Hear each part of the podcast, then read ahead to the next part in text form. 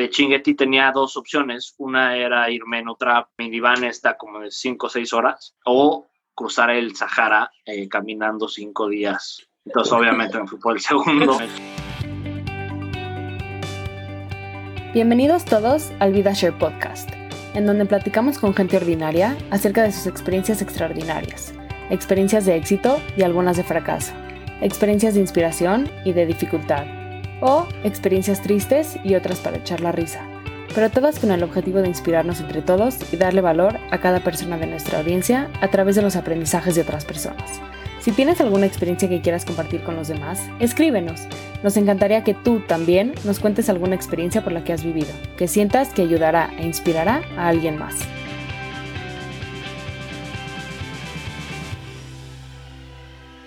Hola a todos, estamos aquí otra vez en otro episodio del VidaShare Podcast. Joe, ¿cómo estás? Muy bien, la verdad muy emocional el episodio de hoy. Sí, cuéntanos, la verdad creo que va a estar increíble y creo que les va a encantar a todos los que nos escuchan, pero platícanos un poquito de qué se va a tratar. Claro, entonces este, hoy está con nosotros Eduardo González, es, un gran amigo mío y una de las personas más interesantes y, y cultas que conozco y nos va a platicar de un viaje que hizo hace unos cinco años. Nada más para darles un poquito de background, el otro día estaba en YouTube a medianoche y me aparece un como thumbnail de un video que dice el tren más peligroso de África, 18 horas, te aventarías a subirte a él. Y bueno, me pongo a ver el video porque obviamente suena súper interesante y digo, no manches, es, literalmente el viaje que hizo Edu, mi amigo. Entonces, pues le pedimos a Edu que, que venga al, al, podcast y nos cuente del viaje. La verdad, el viaje no es nada más las 18 horas en el tren, sino también va a tener ahí un montón de de historias súper valiosas y muy divertido y, la verdad, este, sin echarle más arroz al, al cuento, ¿por qué no empezamos de una vez?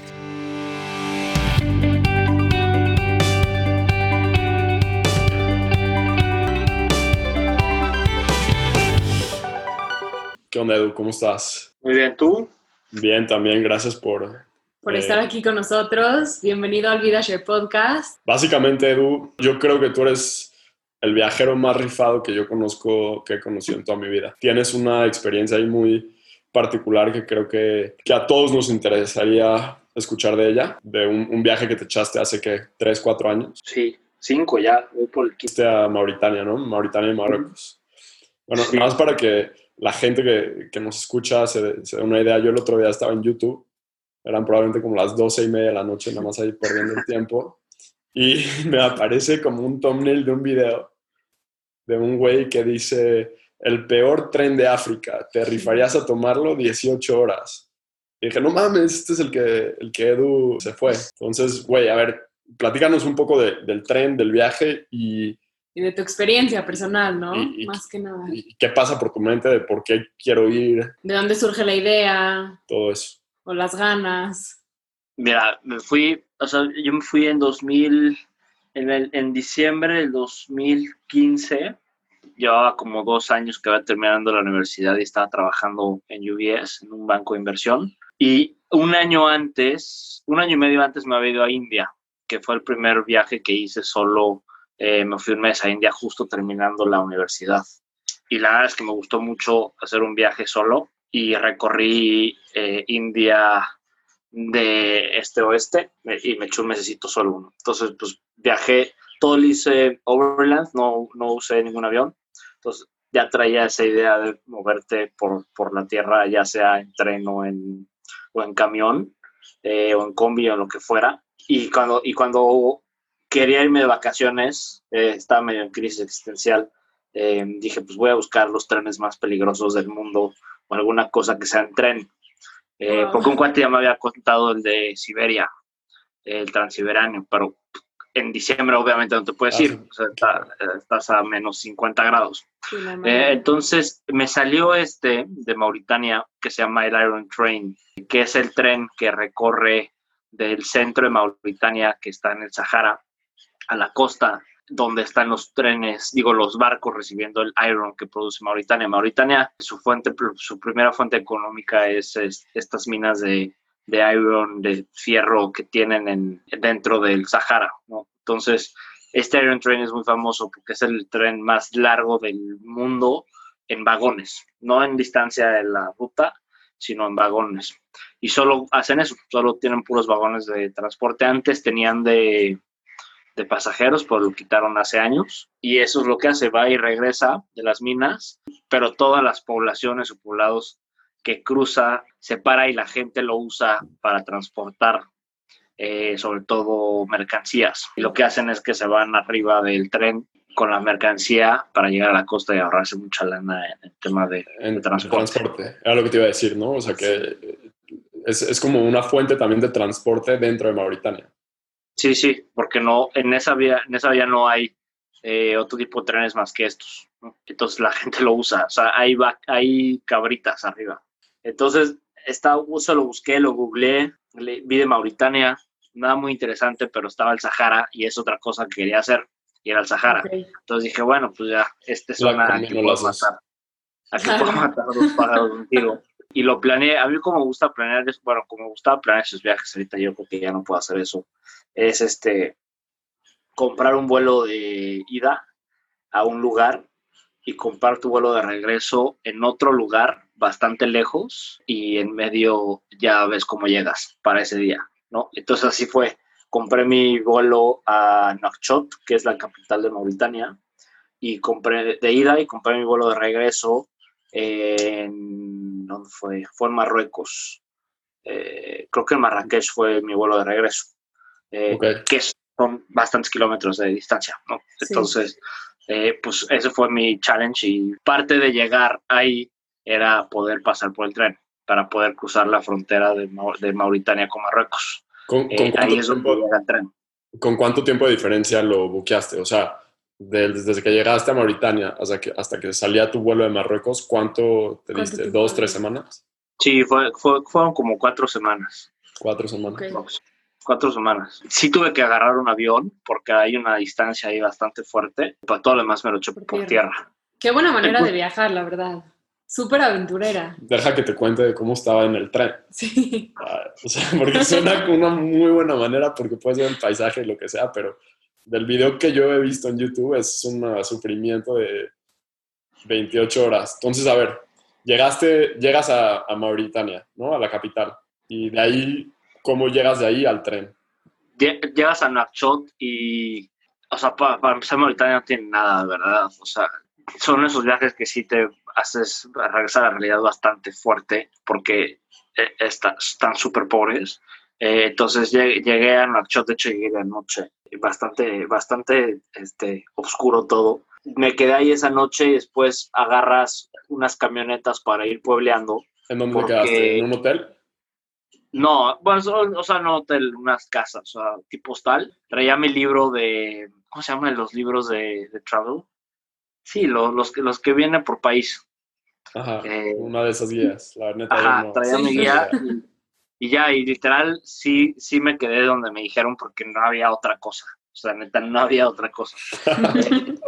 Entonces me quedé ahí, después al otro día me fui a, a un pueblito que se llama Chinguetí, que está como a cuatro horas de ahí, eh, que ya ahí sí ya te metes al desierto, desierto, o sea, es un pueblo eh, del desierto. De hecho, está la Old City, que es la, la ciudad donde vivían antes, eh, y ya tiene una ciudad nueva que ya tiene electricidad y todo. Eh, pero ese, estaba padrísimo. ¿Y te fuiste en coche? ¿Vale? ¿Te fuiste en coche? Sí, me fui en coche, o sea, en unas combis. Me das cuenta que agarras un, un, pasaje para otra ciudad, como aquí. Entonces me fui en uno de esos. En Chinguetti tenía de dos porque el punto donde tenía que llegar se llama Chum, eh, que es donde el tren hace una parada eh, entre la mina y, y, la costa. Entonces, eh, de Chinguetti tenía dos opciones. Una era irme en otra minivan, esta como de 5 o 6 horas, o cruzar el Sahara caminando 5 días, que eran wow. de 100 kilómetros. Sí, no. Entonces, obviamente, me fui por el segundo. Eh, y ya me eché, me eché ese, ese trek con un Sherpa que no, que no hablaba español ni inglés. Y nos echamos él y yo eh, con dos camellos. Ahí estuvo. Eso, yo, o sea, creo que el, el, tren fue, el tren fue algo padre, porque pues, estás arriba del tren, ahí te les cuento. Pero los cinco días en el Sahara, sin ver a nadie, sin hablar, estuvo, bastante potente. Sí, me Entonces, entonces, a ver, ¿dónde, ¿dónde contratas al Sherpa y cómo sabes que te está llevando al lugar correcto? Eh, ah, no sabes. O sea, Sí, o sea, que sí te dejaron Yo- meter desierto, banda. en, en Chinguetti me quedé un- igual en un comostal y con el cuate que estaba ahí se hablaba inglés. O sea, Mm. porque sí va, sí, sí va cierto turismo, ¿no? Va mucho Claro. europeo. Bueno, no mucho, pero van europeos. y ya me explicó y me dijo, eh, ¿sabes? 100 euros este trip. Y dije, va. Eh, ya llegó Ahmed, que era el Sherpa, un viejito, eh, con sus dos camellos, aguas y vámonos. Y pues yo me fui con él. Estos viajes son así. Le haces caso a la gente, porque si no, Claro. Claro. No, si no, no fluye. no fluye. Entonces, eh, ya me fui con él y empezamos a caminar. La verdad es que nunca supe cómo se guió, porque realmente no había nada. Pero pues yo creo que es lo mismo que si tú recorres tu, tu montaña todos los días, ¿no? Eh, la Claro. conoces. O sea, Eh, solamente había arena alrededor de ti. Sí. Wow. O sea, arena, no creas arena de las películas, muy, mucha piedra, Sí. pero sí, no había nada. O sea, no, yo no vi una persona, una sola persona en dos, cuatro días. ¿Tú sabías que eran 100 kilómetros? Sí, sí, sí, porque lo vi en el mapa y me dijo este cuate, porque caminamos como 6, 7 horas. Y, y en, en temas de comida y agua, ¿cómo, cómo ¿Cómo ibas preparado con eso? Porque son... Es- Estuvo bueno porque me dijeron cinco días, entonces yo compré cinco aguas de litro y medio, traía cinco aguas potables. eh, y, el, y este Sherpa me traía, traía la comida y traía agua para hervir. Entonces comíamos tres veces al día, nos parábamos, hacía un pan buenísimo, que es el pan del desierto que, que lo mete en la noche, ponen la masa y lo meten abajo del, de la arena y con la fogatita que hiciste la noche se hace y entonces en la mañana amaneces con el pan calentito. Está Wow. buenísimo. Y, y ya mermelada, yo voy a comprar una mermelada de fresa que gracias a Dios compré, porque si no había sido pan en la mañana y después camínate 6 kilómetros, digo 20 kilómetros, eh, y después comíamos a mediodía, o sea, nos vamos a comer una codito eh, y un jitomate y cebolla y ya. En la noche era arroz y jitomate y cebolla y a dormir. ¿Y dónde, dónde dormías? ¿Tenías como un tapetito? Un, un tapete, no traíamos, no traíamos Casa de nada. traes campaña, casa de nada. campaña, nada. Tapete, No. pack. Era un Tapete y abajo tapete. las estrellas. Sí, era un tapete y una mantita ahí, porque, o sea, otra cosa que he hecho en estos viajes es que no me llevo ropa, solo lo que traigo puesto. O sea, con lo que te subes al avión de México. Sí. O sea, con lo que traigo puesto. Y una Arari, vaca. tú me viste, ¿no? Yo, Salir. yo- yo lo vi cuando se fue. Y este, le ¿Cómo dije, "Eh, ¿qué pedo? Pues, pues, me eso. imagino que estábamos en la, en la cena de, de fin de año. y dice, ya me voy al aeropuerto. Le digo, güey, tus maletas, no, así me voy. Y ya, creo que traes una backpack, unos shorts y, y Sí. pum, para Sí, sí. adelante. Entonces, pues no traía ni mat ni tienda de campaña. Oye, ¿no, ¿no hace un frío del demonio en las noches? No, no tanto, ¿eh? O sea, sí hacía frío, pero con la... Era más el viento. Entonces, si tenías bien tu core, eh, no te daba frío. Si te destapabas, sí te, sí te daba bastante frío. Sí. Eh, pero na- nada de qué morirse. Y la antes que terminabas tan cansado que ni te dabas cuenta, te dormías. Eh, pero estaba padre porque pues escuchabas todos los ruidos. Eh, o sea, sí es que es- no, no estás solo, literal. O sea, uno de mis miedos sí era que este cuate se me fuera a petatear. Porque ya no, viejito. imagínate. Pero, pero de ahí en fuera todo bien. Entonces ya llegamos, estos fueron cinco días. Porque no tenías ni idea cómo caminar. O sea, No, ¿a o sea, dónde? no tenías ni idea. Si todo se ve igualito. No hay forma. ahí te quedas. O sea, es, la verdad es que es, es interminable, interminable, no es nada. No llevabas una brújula, o sea, nada como para... No, y por Sí, más que lleves brújula, o sea, si a mí me da una brújula, igual no la sé usar. Bueno, más o menos si sabes que vas al oeste, Sí, caminas derecho al menos. ¿no?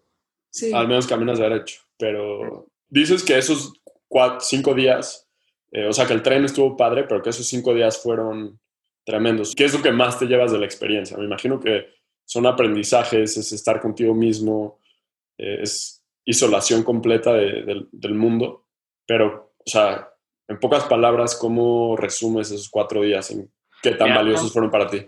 So- fueron dos. Uno, el primero que, que dijiste bien, eh, que, que pues, estás, o sea, fue mi primer, la primera vez que me he hecho un retiro, porque en India sí me lo eché, pero India es un caos y siempre estás con gente Sí. y es un relajo. Eh, pero aquí sí fue medio meditación introspectiva y, y aguantar también. Eh, y el segundo era- ah, es una muy buena, es una anécdota muy chistosa. O sea, cuando, cuando empezamos a caminar, yo traía mis, mis tenis y este cuate venía en chanclas. Y, y como les digo, no es desierto de que solo hay arenita y ya. O sea, hay piedras y, y cosas que te tropiezas, ¿no? Entonces, en los primeros dos días el íbamos caminando rápido, pero yo no le aguantaba el paso. Y, y, pues yo soy una persona que se hace ejercicio Claro. y pero no le aguantaba el paso. Dijo, este cuate camina rapidísimo. Eh, y también me iba tropezando y se me doblaba el pie y bla, bla, bla, ¿no? Eh, y, pero el cuate iba con, caminando con los, las manos atrás, con su varita, caminando un paso todo zen, ya sabes. Y los Eh, camellos también. Los camellos iban atrás de él. Y, y yo iba tropezándome y no entendiendo por qué caminábamos tan rápido. Y después lo estuve viendo y, y ya le, le copié la técnica y lo que hacía es que nunca volteaba a ver el suelo. O sea, eso Mm. fue algo cuando dije, como no voltea a ver qué va pisando, ¿me explicó? Eh, Claro. o sea, no, no ves la piedra inmediata, sino iba viendo más, a- más adelante. Ok, Entonces, a ver, lo sí. voy a hacer. Y lo empecé a hacer, y obviamente, lo primero que hace tu subconsciente es que apenas viene una piedra y te vol- volteas a ver para abajo, Ujú. solito. Eh, entonces, como al tercer, cuarto día, ya le agarré la onda y ya íbamos caminando los dos al mismo tiempo, mismo pace, ya sabes, eh, sincronizados y yo viendo para adelante. Entonces, esa fue mi mejor lección. Eh, Guau. de no ver, Aprendiste a no ver- caminar. No ver al piso. no ver al piso, ah, lo, o sea, el cort- lo, lo- lo que se viene, sino ver más adelante, porque tu consciente te va a decir cuando hay una piedra buena enfrente y te vas a voltear. Si no, no vas a voltear. O sea, lo que estás diciendo es, tú nomás enfócate a, a venir En al frente y no, no voltees tal cual en, en lo inmediato, ¿no? Sí. Exacto. O no te atores exacto. en la piedrita chiquita que está aquí luego, luego, sino ve más allá. Sí, sí. No, literal. O sea, es una, ¿cómo se dice cuando se parecen las cosas? Eh, analogía, pero sí. O sea, pero que sí, sí me funcionó. O sea, ya dejé de ver el suelo y empezar a ver la- a- adelante las montañas de arena y nunca me tropecé, ni se me dobló el pie, ni me atoré con la piedra. Que al Cuando principio una estabas preocupado, claro. Que al principio, o sea, los primeros dos días estabas preocupado de no voy a pisar mal aquí, Ah. etc. y vas viendo literal, vas caminando así, entonces caminas mal. Sí, Qué locura. sí. Sí, Y tú ibas ahí con, con- con tus ASICs y, y ya, ahí por todo el desierto. Y Ahmed traía las, las, las chanclas estas de, que es de un dedo, que son las gorditas de Fomi. Acabo Sí. No, no, no, no, no, no lo puedo creer. Y bueno, entonces pasan esos cinco días y ¿a dónde llegas? A, Eh, llegué a un pueblito, eh, que la verdad es que ahorita no me acuerdo el nombre, eh, pero ya estaba muy cerca del tren. O sea, de ahí eran 25 minutos de la estación del tren. Entonces llegué ahí al quinto día, ya no traía agua, ya llegué muerto, traía unos dolores de cabeza Sí, espantosos. Entonces me quedé dos días ahí, eh, en un igual hostalito ahí con Hostalito. unos franceses que, que buena onda. Eh, entonces estuve ahí, la neta es que descansando porque ya estaba destruido. Y me bañé, no me bañé en cinco días. Entonces, ¿Había eh, algo de comer ahí? sí, sí, sí, no, no. O sea, era un hostalito a gusto. En un pueblo bastante bonito, pero humilde. Eh, probablemente comí todo lo que no había comido en cinco que días. sí. Cinco días anteriores. No, porque después de caminar tanto, llegas literalmente muerto de hambre. Sí, pero no necesitas tanta comida, al parecer. Porque, o sea, nunca me sentí sin comida, pero, pero aparte era todo veggie. Pero, pero yo creo que el cuerpo, en- o sea, tu cuerpo entra en otro modo, ¿no? Sí. O sea, es un modo Sí. como de supervivencia y Sí, cañón. Sí, no, no, o sea, está lejos, de- estás lejos de neta necesitar comida o agua. El agua sí me falló, eso sí, no la conté bien. pero- deberías pero- haber llevado más de ese litro y medio por día. Sí, si me hubiera tardado un día más en llegar, ahí se me hubiera metido en problemas. Eh, pero bueno, o sea, trae- se soluciona con el agua hervida. Olvide. Claro. Y ya llegué a este pueblo, estuve dos días y ya de ahí sí agarré una camionetita que me llevó a, a Chum, que es un pueblo, o sea, de dos casas, pero ahí sí hay estación del tren. Entonces ahí pasa el tren, se frena y la gente se sube, literal, por las escaleritas del- de los vagones. ¿Pasa que una vez al día? Sí, una vez al día en la tarde, como a las Tarde. 5. Ok. Entonces tú te preparas para agarrarlo justamente, o sea, te esperas ahí a lo mejor una hora antes. Sí, sí. sí. Y viene de la, ahí viene de las minas. Eh, porque las minas no puedes llegar. O sea, lo que viste en internet es que ahí sí, o sea, el tema de ahí sí se acá sí hay bastante. Entonces, mejor no te metas. Y a partir de ahí vas para la costa y ya es algo más friendly. ¿Pero por qué no puedes llegar a las minas? Por tema de seguridad. Ok. Sí, es más delicado. Y, y el tren, entonces el tren viene de las minas, entonces viene lleno, viene lleno de iron. Creo que el video que tuviste, ellos salieron de la costa hacia... Hacia, e, exactamente. Creo que, creo que, creo que así era. Entonces tú ibas al revés. Sí, iba al revés. lleno y todo el, el, iron ya estaba como sobrepasando en todos los, los vagones y literalmente te trepas por la escalerita. Sí, te subes por la escalera como un vagón industrial. Tú solo. Ya te haces, tu huequito ahí en el iron y en el, en el vagón. Entonces te, eh, subes tú solo, no, no con más viajeros, nadie más. No, sí, sí, hay muchísima gente. cada vagón tiene unas personas. Yo me ah, subí con dos cuates que me echamos té ahí, este, y, traían unas cajas de, ¿cómo se llama? De codito. Unas cajas que, que cuando llegamos a la costa, ahí dejamos, ahí les ayudé a bajar sus cajas y hasta terminaron en el mercado ayudándoles a bajar las cajas. Eh, y ya hasta ahí, ya ahí me fui. o sea, eran, pero eran locales. ¿Vale? Era de gente local. Sí, sí, súper local. Gente local, no eran viajeros. no, gente que usa el tren, sí, de transporte normal. Sí. No, sí, estos cuates no, o sea, me vieron raro. O sea, me vieron como, ¿qué? Ala, sí, sí, sí. Eh, ya sabes, siempre dices México y lo primero que hacen es Chicharito o dice algún nombre de, jugador de fútbol, porque están muy europeos ellos. No me la eh, sabía esa. Sí, ya me subí al tren a las 5 o 6, me acuerdo. ¿Cuánto tiempo se para el tren para que te subas?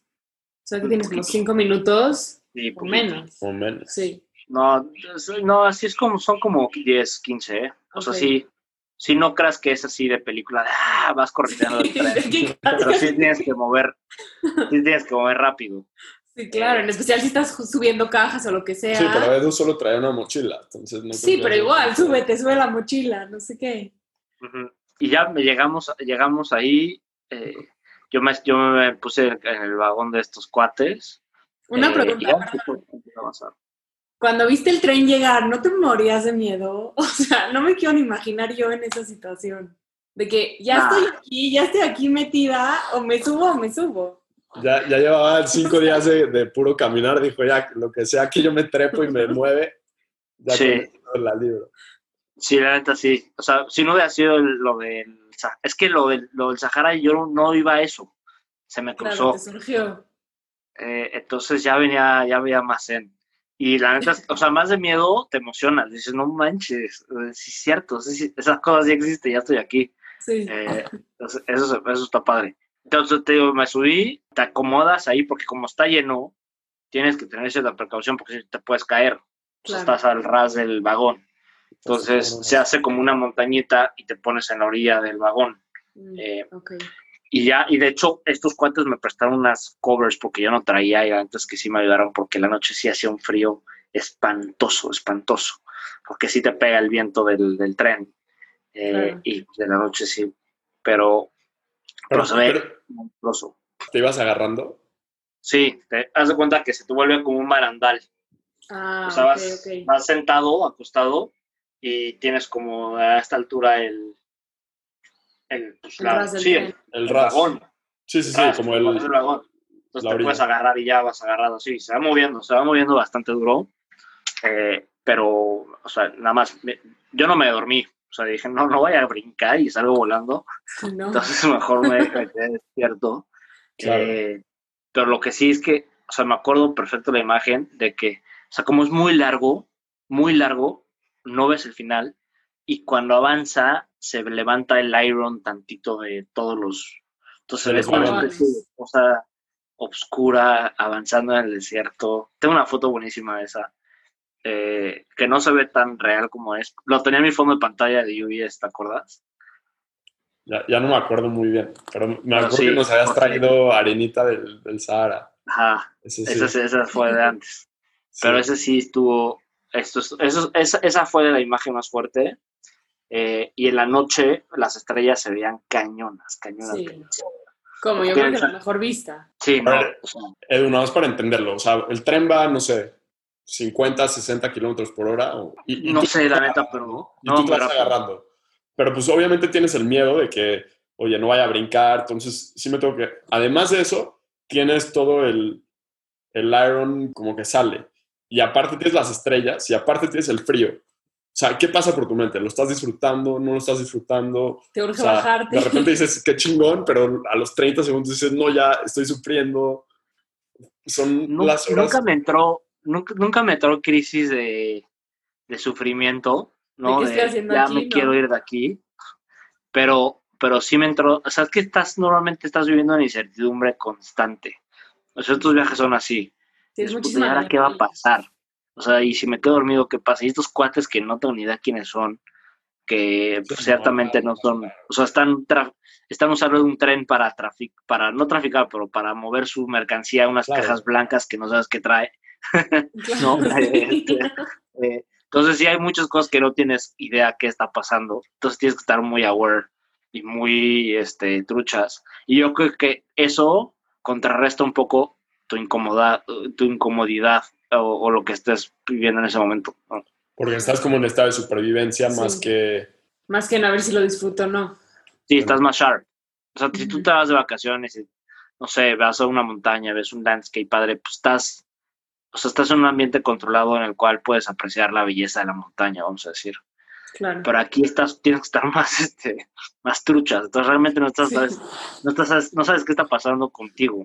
Sí, yo a lo mejor te, te diría, o sea, por ejemplo, cuando vas a correr, pu- puede estar muy bonito el paisaje, pero si ya estás cansado, no lo disfrutas porque tú estás concentrado en, "Puta, ya, En ya estoy cansado, ya estoy terminar". cansado, etcétera. Sí. Pero si empiezas y, y todavía traes ritmo, pues lo disfrutas mucho más porque puedes disfrutar el paisaje. Pero ahorita, Sí. creo que- pero ahí no está en Jeopardy tu, tu sobrevivencia, ¿no? Cuando estás corriendo porque puedes parar y ya. Pero ahorita en, en- en un viaje así sí, sí está y lo que dices es, ¿no? ese, ese aspecto te pierde de, de la incomodidad, si no solo estás survive, survive, survive y ya. Sí, sí. Sí, estás más, estás más alerta. Pero eso no me quitó el, este, o sea, la apreciación, te digo, de, del tren. O sea, que se ve, o sea, se ve magnífico, o sea, grande. El desierto que casi está cañón. O sea, la noche, porque Las inclusive vas en el tren, pero vas viendo, volteas y no hay nada. O sea, se ve negro, negro. Locura. Eh, y, y las estrellas me tocó buen clima, entonces no se veía, no había una sola nube y se veía cañón. Eh, y ya, ese es el momento, ¿no? ¿Y cuántas horas estuviste en el tren? Pues dura, o sea, yo llegué como a las 12 del otro día a la A, costa. a las 12 del día. Más o menos unas 18 horas. Sí, por ahí. Más o menos.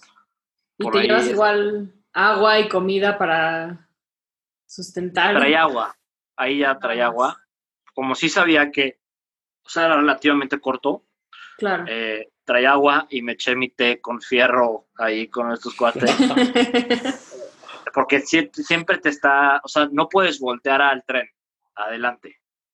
Tienes que estar viendo hacia atrás. Ajá, tienes que estar viendo atrás. Yo cuando volteé para adelante traía mis lentes y sentía el... Yo traía una chamarrita, una hoodie y ya sentía como iba picando. Entonces todo está lleno de fierro. Una semana después me soné y seguía teniendo fierro en la, en la nariz. Wow.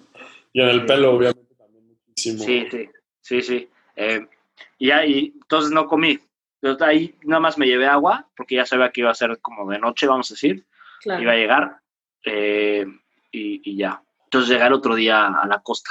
No me acuerdo cómo se llama el, el lugar, pero, pero es, es como la ciudad de comercio de Mauritania, porque es la frontera y es, este, es, es con Marruecos y es el punto donde salen los barcos eh, para hacer el trade de, del fierro. Y a partir de ahí ya te cruzaste a Marruecos. Sí, ahí, ahí ya llegué, ya- ahí sí ya para que veas ya estaba muerto, ya no podía con mi Sí, vida. ¿cómo? No, pero, Sí. o sea, cuando te bajas del tren ya, te bajas las escaleritas y sigues con tu vida, sí. Literal. Sí, bueno, o sea, yo lo que hice es que como no sabía qué estaba pasando, me pegué a estos cuates, eh, les ayudé a bajar sus cajas, me subí con la camioneta de ellos y llegamos al mercado del centro de, Puerto. de la ciudad. Ajá, entonces ya ahí ya medio, pues, dije, "Ah, ya me voy a ir, ya me fui. Eh, quería, pensé en quedarme ahí un día, pero antes que no me gustó. O sea, lo vi y dije, no hay nada, no hay nada que ver aquí. Entonces ya me puse a investigar rápido cómo iba a la frontera. Ya no traía dinero, eso ya era un problema porque no salían mis tarjetas y no puedo sacar dinero, entonces me quedaban como 10 euros. Y agarré un taxi, un share taxi de la frontera a la primera ciudad de Marruecos, que se llama Dakla, eh, que está padre ahí, hay kitesurf. Eh, pero son seis horas.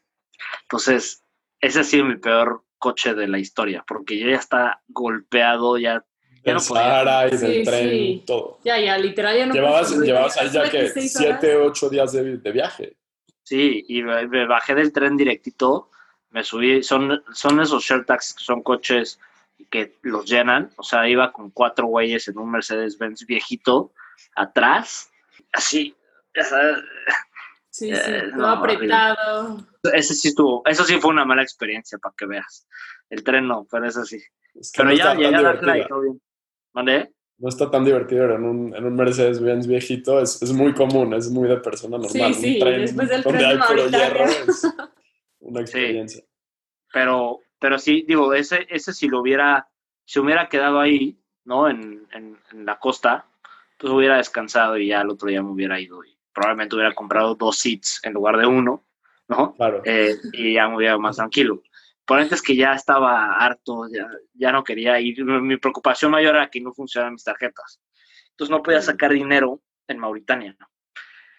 Y dije, bueno, pues me voy a cruzar para que en Marruecos ya pueda sacar. Y dicho y hecho, llegar al primer ATM a Marruecos, saqué lana y ya, ya estoy. Claro. Sí, ya es otro mundo, literalmente. Sí, Marruecos comparado con Mauritania debe ser este, sea, otro, otro boleto. Sí, sí están, sí, tienen más, sí están mucho más avanzados. Siglo XXI. Sí. Y bueno, ya, oye, ya, ya llegaste a Marruecos y pues ya, ¿no? Pura, puro viajecito relax o se te ocurrió ir a, a, a escalar la montaña más alta de, del norte de África. Sí, pues me, me fui a, a Dakla, que es para hacer kitesurf, y estuve ahí unos, unos días. Eh, y después ya me fui subiendo, porque ahí sí ya era llegar hasta, o sea, hasta Marrakech. donde salía mi vuelo. Eh, entonces fui a Dakla y después de ahí ya fui a, a Marrakech, y ahí está la cordillera del High Atlas, eh, que eso es una cordillera que tiene Marruecos, que está padrísima. Y pues la neta es que estaba viendo qué hacer, porque me quedaba como una semana. Y fui, y fui a hacer hike ahí al, A la al montaña. Tukal, se llamaba. No es muy alto, son 4.000, creo que 4.500, pero el tema es que estás muy abajo. O sea, de, de Marrakech estás como a tres horitas en un pueblo, te quedas ahí y al otro día empiezas el trek. Y son aprox seis horas del primer día, que es trek súper sencillo, o sea, caminito, ya sabes. Eh, y después hay un refugio que es muy famoso. ahí Una noche. Ajá, y ya empiezas el, el hike el otro día en la madrugada. Eh, bueno, en la madrugada, ese como a las 8, ya con luz. Eh, pero ahí sí es montaña, montaña, o sea, necesitas tus, tus crampons y tus botas. Que obviamente, obviamente no llevabas, ¿no? No, renté unos No. ahí de, de, mil, de, los, de los noventas, eh, pero funcionaban, sí se agarraban. Sí, se agarraba. y, te, y te subiste. Sí, sí, sí, me subí, pero solo, entonces sí fue una estupidez. Eh, Solo sin grupo ni guía, nada.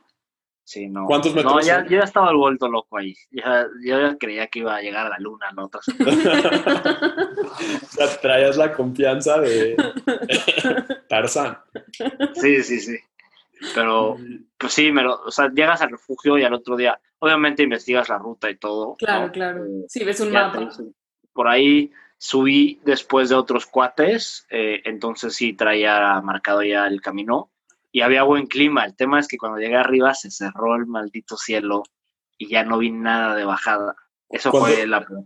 ¿Cuánto tiempo te tardó subir?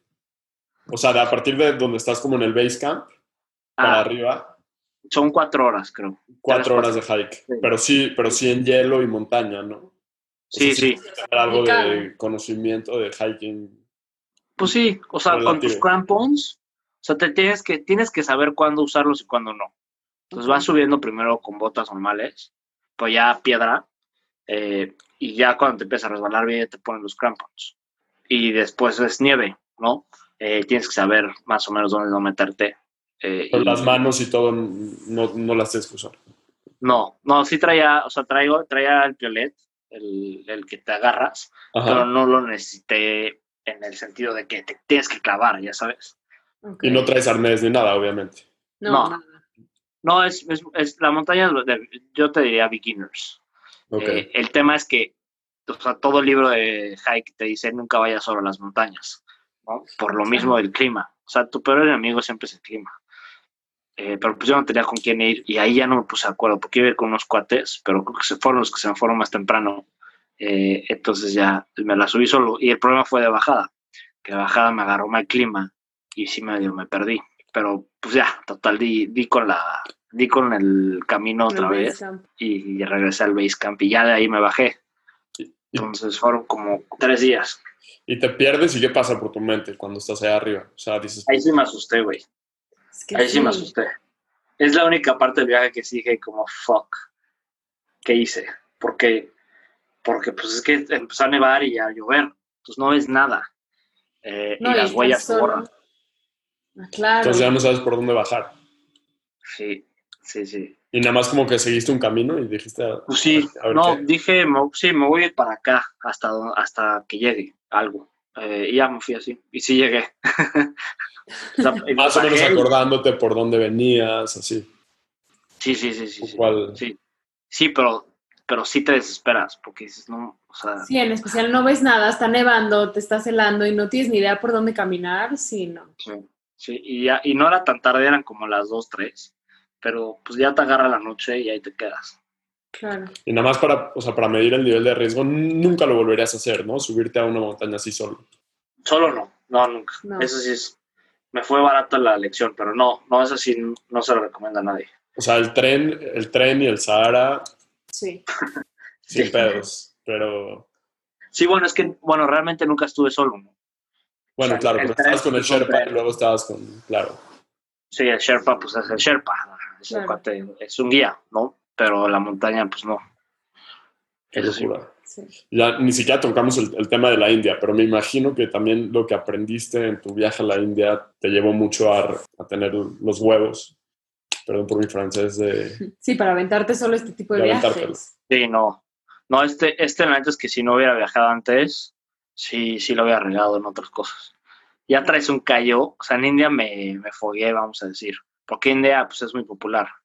Sí, Pero pero, sí, ya- además también es difícil ir a Es India. popular, pero es, pero es, o sea, pero no es, una aventura. no es mainstream, ¿no? O sea, es... Es más tema de seguridad, yo creo. En India tienes que ser bien truchas para que no te lleven al baile, para que te- no te roben las cosas, ¿no?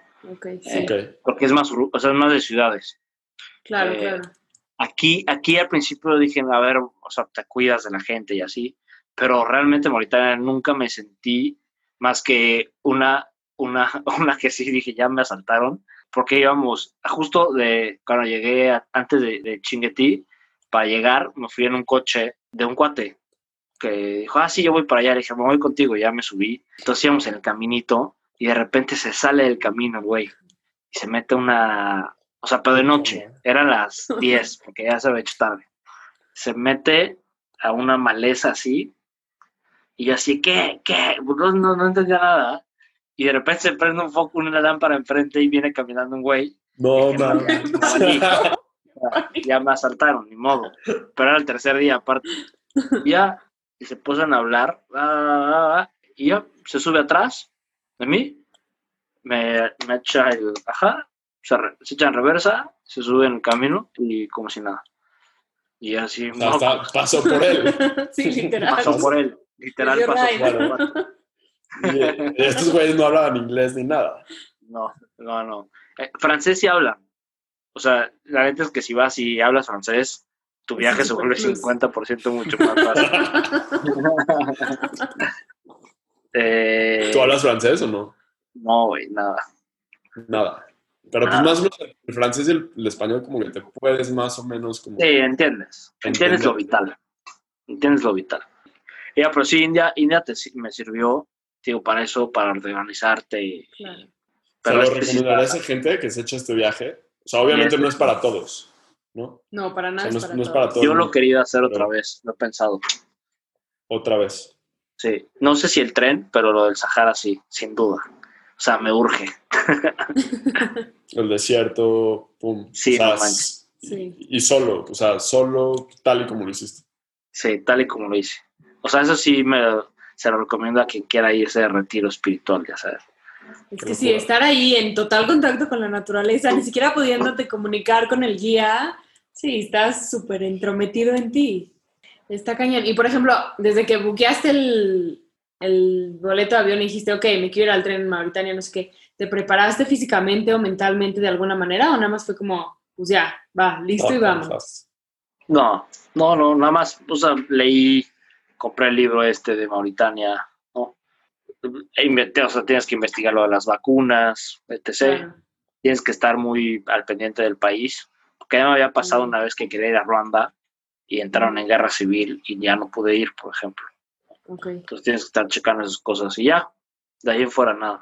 Oye, Edu, obviamente es, es un tipo de viaje muy, muy, o sea, de mucha aventura, ¿no? O sea, la mayoría de la gente lo único que lo, lo vive es a través de YouTube. ¿Qué otros lugares te echarías o qué otros lugares tienes en mente para ir? Digo, obviamente estás en otro momento de tu vida también, pero Pues mira, el, el que quiera hacer que tuve que cancelar por otras cosas es el de Bolivia, pero tipo ahorita no puedes ir, tengo entendido.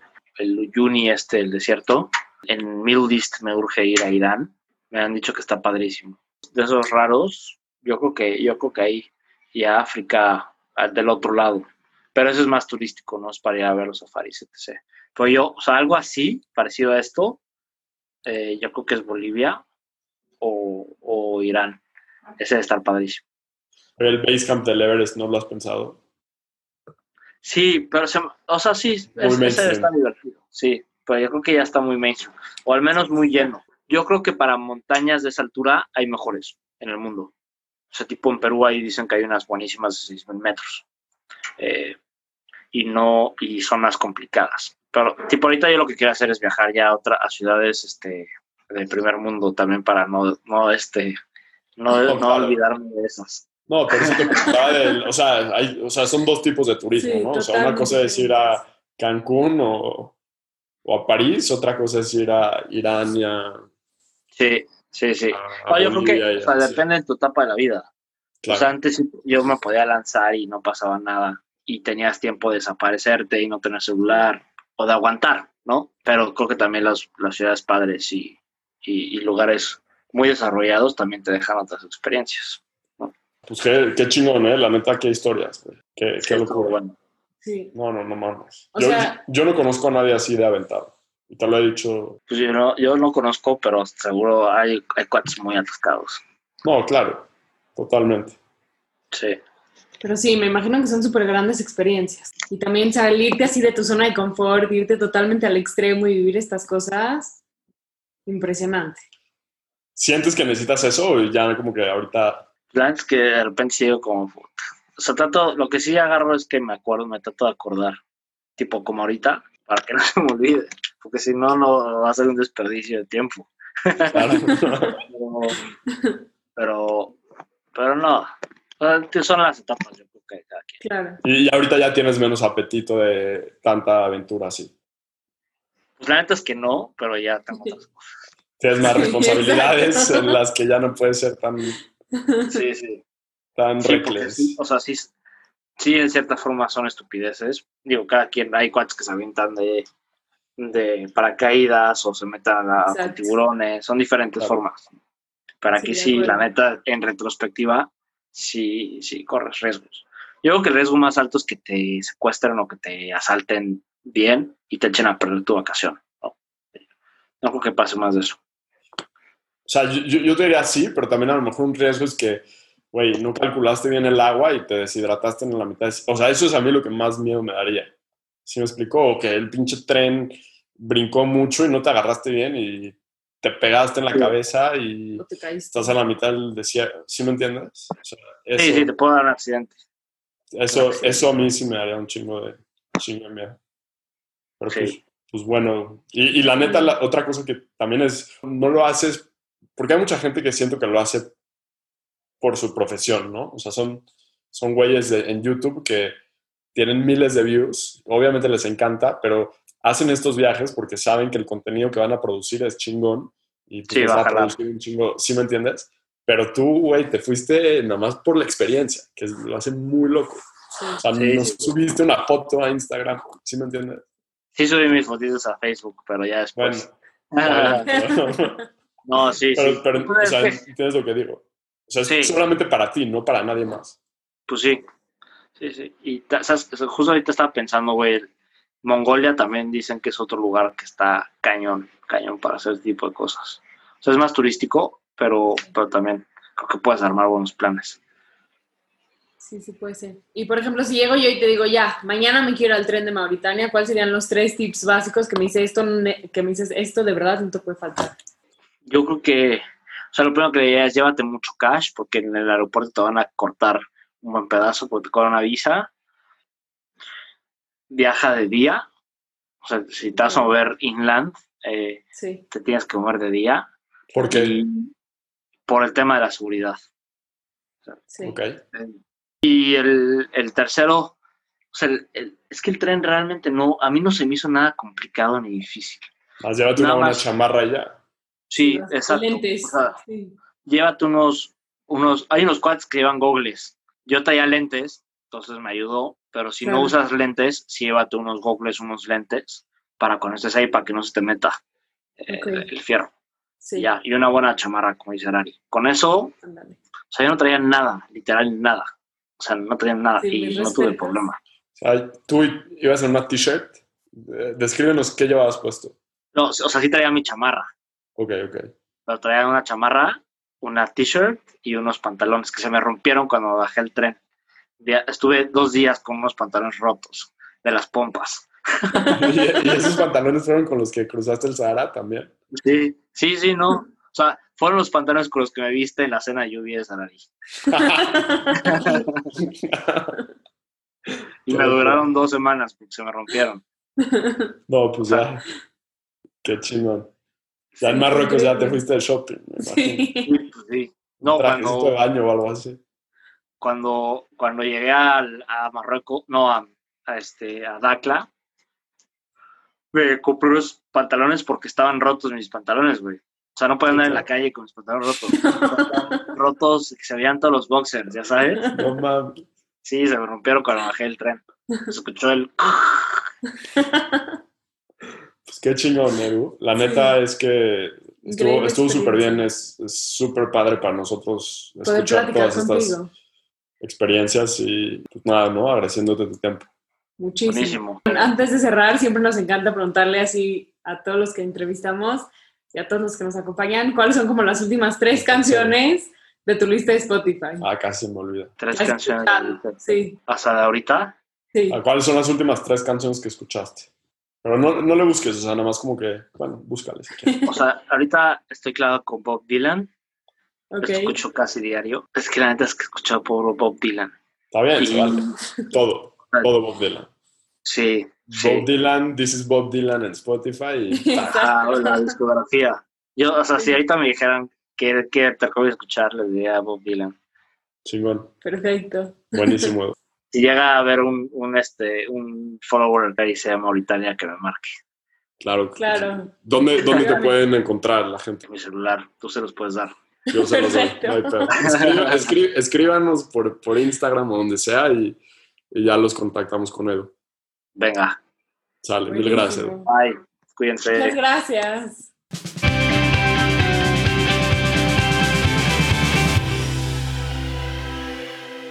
Este fue otro episodio del VidaShare Podcast. Muchísimas gracias por escucharnos. Por favor, suscríbanse a nuestro podcast y déjenos un review. Para agendar una conversación uno a uno con Edu, el mejor lugar es vidashare.com.